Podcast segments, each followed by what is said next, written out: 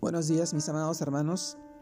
Les saludo en nombre de nuestro amado Señor Jesucristo y en esta oportunidad les comparto el devocional de hoy día, el cual se titula No dejemos la fuente de agua viva.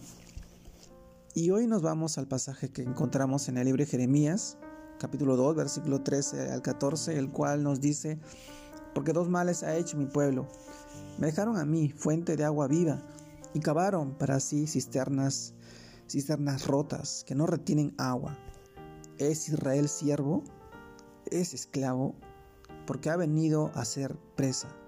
Jeremías capítulo 2, versículo 13 y 14. Mis hermanos, también leemos del libro de Juan capítulo 4, versículo 13 y 14 también, el cual respondió Jesús y le dijo, cualquiera que bebiere de esta agua volverá a tenerse, mas el que bebiere del agua que yo le daré no tendrá sed jamás sino que el agua que yo le daré será en él una fuente de agua que salte para vida eterna.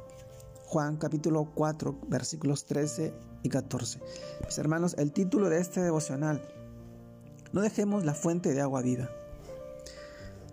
Cuando reflexionamos en este pasaje, aquí el Señor resume los dos males cometidos por el pueblo de Israel que los llevó a su ruina espiritual. El primero, lo habían rechazado a Él, que era la fuente de agua viva, el segundo, cavaron cisternas rotas para que ellos mismos, que no podían contener el agua. Mis hermanos, Dios anhela bendecirnos, pero cuando se alejaron de Él, cuando nos alejamos de Él y rechazamos su dirección, colocaron, en, colocaron su confianza en el poder de Egipto y Asiria, buscando ayuda de estas naciones y no en el Dios poderoso que los había sacado de Egipto y los había sustentado hasta la tierra prometida. Esto lo vemos eh, sobre lo que sucedió al pueblo de Israel. El Señor les recuerda todo esto como prueba de su gracia y su misericordia. Pero Israel se contaminó con estas naciones. Y aún el liderazgo de los sacerdotes, los pastores, los profetas desobedecieron porque dejaron de consultar a Dios. Mis hermanos, cuando el ser humano rechaza a Dios, siempre crea un ídolo elabora su propio eh, Dios. Lo hace a la medida de sus deseos, de sus pasiones e inclinaciones. Un Dios que satisfaga sus demandas. Por eso hay muchas personas que cavan pequeñas cisternas y beben el agua de ellas, pero no encuentran satisfacción. Algunos buscan dinero, algunos buscan fama, prestigio, placer, pero nunca encuentran lo suficiente para satisfacerse. El Señor dice, cavaron para sí cisternas, cisternas rotas, que no retienen agua. Y así son el mundo y sus cosas, y todo lo que hoy vemos y pasa delante de nosotros. Pero nada de esto, mis hermanos, permanece. Nunca se producirá una gran renovación interior en nuestra vida hasta que no coloquemos nuestro énfasis, nuestra voluntad y nuestro interés en Dios y en su palabra. Cuando perdemos el interés en Él empezamos a guiarnos por nuestra propia prudencia. Creyéndonos sabios, nos hicimos necios. Dice el libro de Proverbios capítulo 3 versículo 5, fíjate de Jehová de todo tu corazón y no te apoyes en tu propia prudencia, en tu propia sabiduría.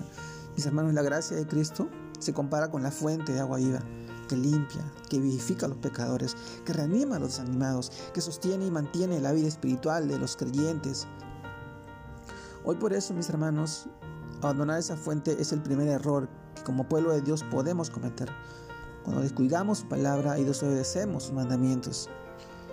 El Señor termina diciendo, e Israel siervo, es esclavo, porque ha venido a ser presa. Cuando Israel se alejó de Dios vivo, volvió a la esclavitud, a la merced del enemigo. Hoy, mis hermanos, reflexionemos, si nos alejamos de Jesús, volveremos a ser esclavos del pecado y dejaremos de vivir en la libertad con que Cristo nos libertó. Hoy recordemos lo que dice en el libro de Gálatas capítulo 5 versículo 1. Estad pues firmes en la libertad con que Cristo nos hizo libres y no estéis otra vez sujetos al yugo de la esclavitud. No dejemos esta fuente y la fuente de agua viva que es Cristo Jesús nuestro Señor. No, caigamos nuevamente en presa de la esclavitud si nos alejamos de nuestro Señor.